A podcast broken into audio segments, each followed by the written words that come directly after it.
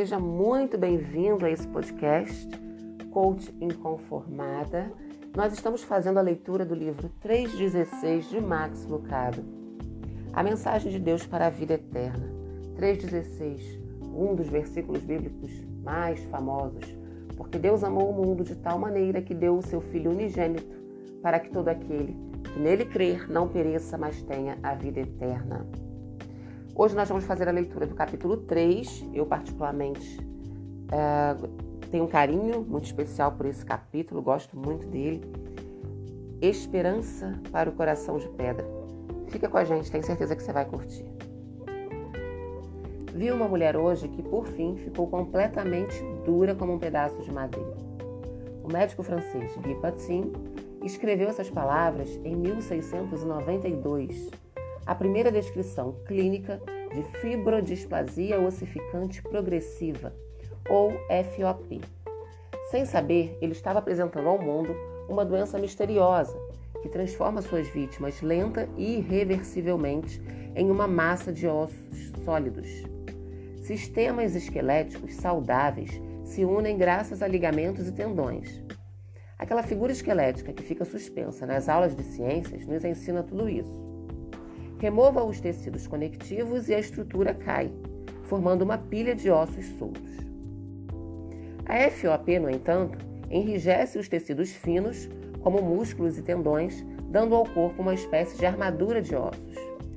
Considere o caso de Nancy Sando, uma vítima da FOP. Quando ela tinha 5 anos, os médicos diagnosticaram um nódulo na parte de trás do seu pescoço como um câncer terminal e lhe deram 3 meses de vida mas ela não morreu. Nenhum tumor cresceu. No entanto, seus ossos cresceram. Os médicos começaram a suspeitar de uma enfermidade nos ossos. Quando ela estava com 35 anos, sua estrutura ficou em uma postura semi-ereta, inclinada levemente na altura da cintura. Seu pescoço ficou travado, a mandíbula fechada e os cotovelos fixos em ângulos retos. Ferimentos muitas vezes fazem com que a FOP se espalhe. Os ossos reagem de forma exagerada a uma contusão ou fratura. Espalham-se como um cimento pelo corpo. O padrão é previsível. O pescoço e a coluna vertebral são os primeiros a endurecer. Depois, os ombros, o quadril e os cotovelos.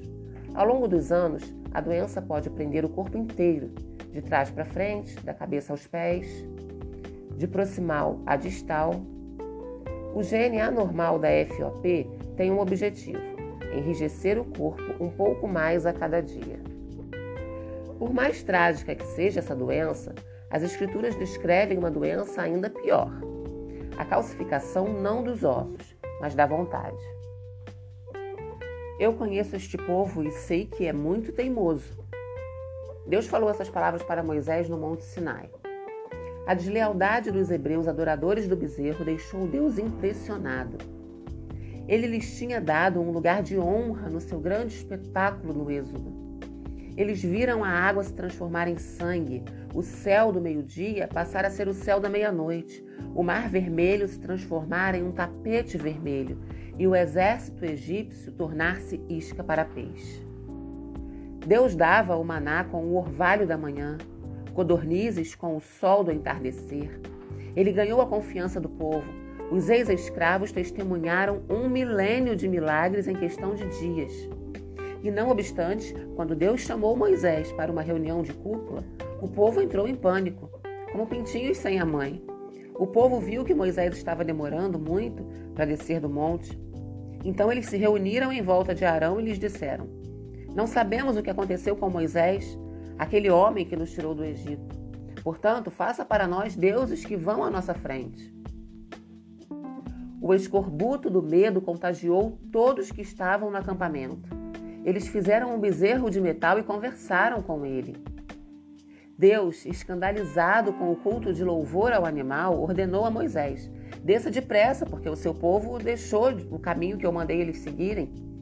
Eu conheço esse povo e sei que ele é muito teimoso.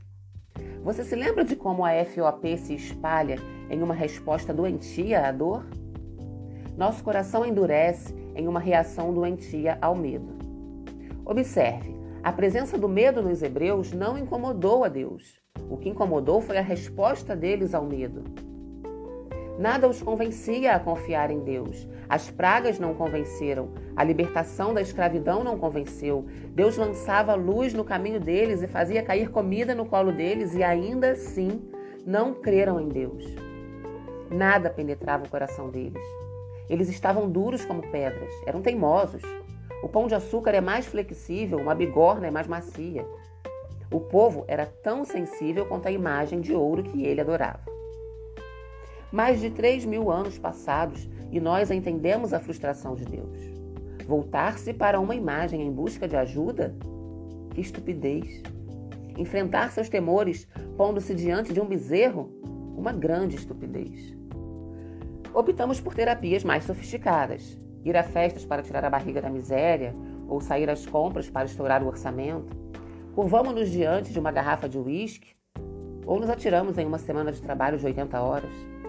Progresso? Dificilmente. Ainda enfrentamos os temores, sem nos colocarmos diante de Deus. Ele envia manifestações de poder que se assemelham às do Êxodo. Pores do sol, noites estreladas, oceanos imensuráveis. Ele resolve problemas como os do Mar Vermelho e faz cair bênçãos do céu, como maná da manhã. Contudo, basta surgir uma crise, basta Moisés desaparecer por algumas horas e nós criamos uma tempestade que se transforma em caos. Em vez de nos voltarmos para Deus, nos desviamos dele, endurecemos nosso coração. E o resultado? A insensatez de adorar o bezerro. As coisas ainda pioram. O coração endurecido ele arruína não somente a sua vida, mas a vida de seus familiares. Como um exemplo, Jesus identificou o coração endurecido como a bola de demolição de um casamento. Quando perguntado sobre o divórcio, Jesus disse: Por causa da dureza do vosso coração, é que Moisés vos permitiu repudiar vossa mulher. Entretanto, não foi assim desde o princípio. Quando uma ou ambas as pessoas no casamento deixam de confiar em Deus para salvá-lo, elas assinam sua certidão de óbito. Elas rejeitam aquele que pode ajudá-las. Karen Hill, minha assistente executiva, viu o resultado de uma teimosia dessas num pasto. Uma vaca meteu o focinho em uma lata de tinta e não conseguia tirar. As vacas com focinho preso em latas não conseguem respirar bem e não conseguem beber ou comer. A vaca e o seu bezerro estavam em perigo. Uma séria situação de ordem bovina. A família de Karen saiu para ajudar, mas quando viu o grupo que iria resgatá-la se aproximando, a vaca correu para o pasto. Eles foram atrás dela, mas ela escapou. Perseguiram aquela vaca por três dias. Toda vez que o grupo se aproximava, a vaca corria. Por fim, usando caminhonetes e cordas, eles conseguiram encurralar a vaca e tiraram a lata do seu focinho. Você viu alguma pessoa com o nariz na lata recentemente? Almas desnutridas, corações desidratados, pessoas que não podem respirar fundo? Tudo porque elas metem o nariz onde não deveriam e quando Deus vem para ajudar, elas fogem. Quando bilhões de nós imitam a vaca, o caos vem à tona.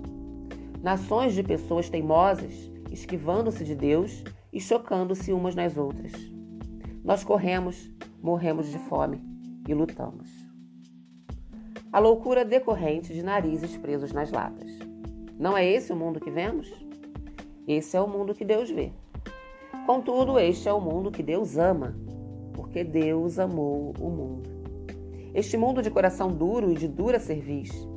Curvamo-nos diante de bezerros folheados a ouro. Não obstante, ele nos ama. Metemos o nariz onde não deveríamos e ainda assim ele vem atrás de nós. Corremos daquele que pode ajudar, mas ele não desiste. Ele ama. Ele vem atrás de nós, ele persiste. E de vez em quando, um coração começa a amolecer.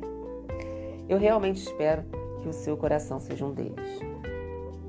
Não esqueça o que Deus tem feito por você. Jesus realizou dois milagres de multiplicação do pão. Em um deles, ele alimentou cinco mil pessoas, no outro, quatro mil pessoas. Não obstante, seus discípulos, que testemunharam os dois banquetes, se preocupavam com dispensas vazias. Frustrados, Jesus os repreendeu. Tendes o coração endurecido? Não vos lembrais? Anote com cuidado as bênçãos de Deus. Declare com Davi: Quanto a mim, esperarei sempre e te louvarei mais e mais. A minha boca relatará a tua justiça e de contínuo os feitos da tua salvação, ainda que eu não saiba o seu número. Faça um catálogo dos atos de bondade de Deus, medite neles. Ele tem alimentado você, tem conduzido você e ganhado sua confiança. Lembre-se do que Deus tem feito por você. Reconheça o que você tem feito contra Deus. Se dizemos que não temos cometido pecados, fizemos de Deus um mentiroso e a sua mensagem não está em nós. Amontoar pecados é algo que nos endurece, confessá-los nos amolece. Quando eram pequenas, as minhas filhas gostavam de brincar com massinha. Faziam figuras com argila mole. Se elas esqueciam de fechar a lata com a tampa, a substância endurecia quando isso acontecia, elas traziam a lata para mim. As minhas mãos são maiores, meus dedos mais fortes. Eu conseguia amolecer a massinha empedrada. Seu coração está duro? Leve-o ao seu pai. Você está apenas a uma oração de distância da ternura. Você vive em um mundo endurecido, mas não precisa viver com um coração de pedra. Eu realmente espero que essas palavras tenham feito sentido para você e que elas toquem o seu coração no mais profundo. Um beijo de luz e até o próximo capítulo.